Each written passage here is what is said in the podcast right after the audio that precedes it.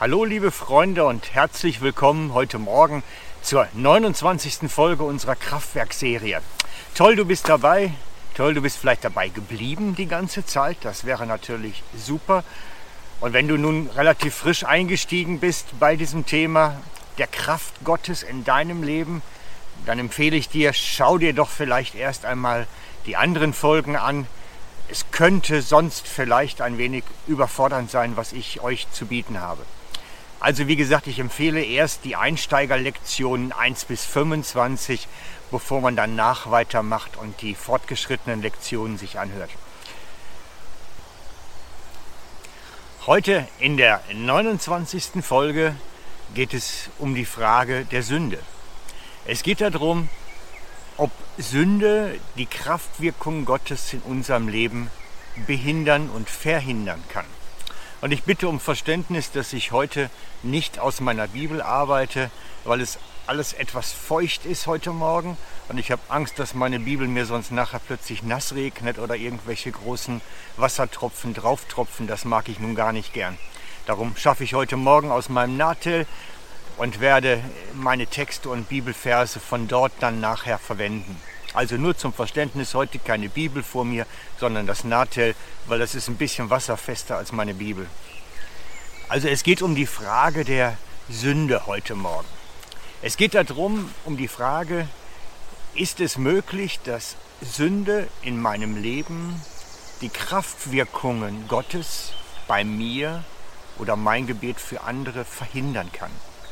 Also kann es sein, dass wenn mein Gebet bei dem, für den ich bete, nichts bewegt, kann es dann sein, dass möglicherweise Sünde in meinem Leben ist, die das verhindert? Das ist die große Frage. Und ich möchte am Anfang schon gleich differenzieren zwischen dem, kann es Gottes Kraft bei mir verhindern und kann es Gottes Kraft durch mich verhindern. Das sind zwei große Unterschiede. Und ich möchte beginnen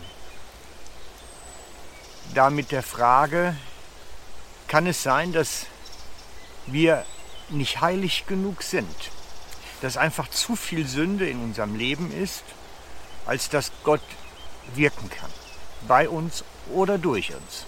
Wie gesagt, die beiden Aspekte getrennt. Und ich finde es eine dringende Frage, weil es immer wieder mir auch so gestellt worden ist.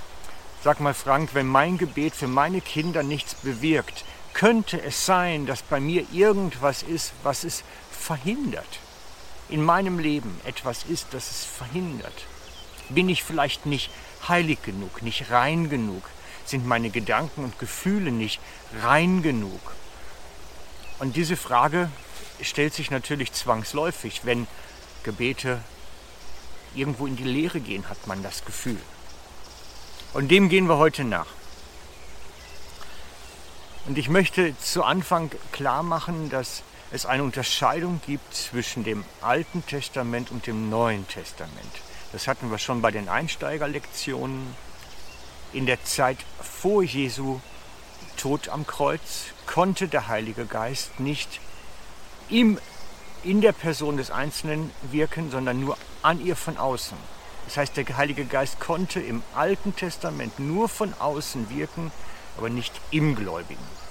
Das nächste, was er kommen konnte, ich habe es geschildert, bei den Propheten Elia und Elisa war durch den umgehängten Mantel. Auf ihm lag die Kraft und so waren sie eingehüllt in die Kraft Gottes, aber die Kraft Gottes war nicht direkt in ihnen vielleicht sogar noch näher bei denen, wo die Kraft Gottes nachher letztlich in der Haar oder mit der Haartracht verbunden war. Dass plötzlich, als die Haare abgeschnitten war, auch die Kraft von ihnen gewichen war. Das heißt, der Heilige Geist hat letztlich nicht im Herzen, im inwendigen Menschen etwas getan, sondern mehr von außen am Menschen. Das prägt natürlich auch und verändert auch irgendwo was Inwendiges, aber nicht so massiv wie nach dem Tod Jesu, nach Pfingsten, als der Heilige Geist in die Gläubigen ausgegossen wurde. Als er in sie kam, fand eine Neugeburt statt, eine Wesensveränderung, einen neuen Charakter, eine neue Persönlichkeit, vielleicht sogar ein, ein anderes Vokabular, eine andere Sprache. Also nicht die Sprache an sich, sondern der Sprachgebrauch. Dass jemand, der vorher flucht und schimpft und macht und tut, plötzlich durch die Kraft des Heiligen Geistes in sich ein neues Wesen trug. Das heißt, wir müssen verstehen, dass im Alten Testament noch die Erbsünde Adams auf dem Menschen lag und deswegen Gott nicht in ihm etwas tun konnte. Das verhinderte es, weil Adams Sünde auf dem Menschen lag, verhinderte das Wirken Gottes im Menschen. Grundsätzlich. Die heiligsten Menschen konnten nicht den Heiligen Geist in sich tragen. Es ging nicht, weil zu viel vom alten Adam in ihnen war. Erst nachdem Jesus diese Grundschuld von allen Menschen heruntergenommen hat, war es möglich, dass der Heilige Geist in den Einzelnen kam und in ihm sein Werk tun konnte. Das ist ein ganz wichtiger Aspekt, wenn wir uns fragen, kann Gott in uns wirken wegen Sünde? Grundsätzlich einmal, er kann immer wirken, auch wenn wir in Sünde sind, weil Jesus Sünde grundsätzlich getragen hat und er trotzdem einen Zugang zu uns hat. Der Heilige Geist kann auch in uns wirken, wenn irgendwas Falsches ist, wenn irgendwas schräg ist und daneben ist. Ich habe Geschichten gehört und gesehen, wo Leute, die drogensüchtig waren, schwer drogensüchtig waren und damit nach unserem Verständnis natürlich in Sünde waren, trotzdem geheilt wurden durch die Kraft des Heiligen Geistes. In einem Moment, in einem Moment vom anderen, kam er in die Person hinein, verwandelte sie in, inwendig, vom Inneren heraus. Es war keine Sucht mehr vorhanden und es war kein Entzug notwendig. Das heißt, selbst als die Sünde des Drogenkonsums und alles, was damit zu tun hat, wie man die Sünde dann nachher aufgliedert, in dem Menschen war, konnte Gott trotzdem durch den Heiligen Geist in der Person wirken. So etwas wäre im Alten Testament nie möglich gewesen. Aber im Neuen Testament, nach Jesu Tod, weil er diese Schuld, diese Grundschuld der Menschheit getragen hat, deswegen konnte Gott kommen und das genau tun. Und darum, wenn Gott in deinem Leben durch seine Kraft nicht wirkt, kann es nicht an Sünde liegen. Denn die trennt dich nicht von Gott. Die trennt dich nicht von Gott. Dafür ist Jesus gestorben. Mir ist ja der Text im Hebräerbrief wichtig geworden, Hebräer 10, Vers 10 und 14, wo geschrieben steht, dass er all unsere Sünde getragen hat, all unsere Schuld getragen hat, uns damit vollkommen sündlos gemacht hat, und zwar gestern, heute und morgen, und uns auch vollständig heilig gemacht hat, gestern, heute und morgen. Das heißt, in uns ist nichts, was den Heiligen Geist hindern kann, an uns zu wirken. Und jetzt kommt das Aber. Wenn, wenn wir im Glauben sind. Da ist der Schlüsselpunkt. Wenn wir im Glauben sind, sind wir sündlos. Wenn wir im Glauben sind, sind wir vollkommen heilig. Wenn wir im Glauben sind, sind wir rein. Wenn wir im Glauben sind. Da ist genau dieser Schlüsselpunkt, wenn wir im Glauben sind. Und darum müssen wir uns das vielleicht einmal anschauen. Wie ich ganz am Anfang schon sagte, ist Glauben keine Überzeugung, sondern Glauben ist Hören und Tun.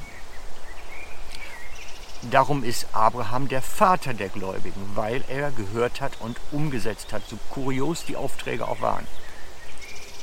Und kuriose Aufträge ist eine Spezialität Gottes. Er kriegt den Auftrag, einen Umzug zu machen, ohne zu wissen, wo er hinkommt. Er kriegt den Auftrag, seinen einzigen erstgeborenen Sohn und den einzigen Sohn zu töten und kriegt gleichzeitig versprochen, viele, viele Nachfahren zu haben. Und Abraham hat sich nicht gescheut, das, was er von Gott empfangen hat, umzusetzen. Und das ist Glauben. Glauben ist nicht eine Überzeugung, sondern Glauben ist die Beziehung zum lebendigen Gott und das, was man hört, umsetzen.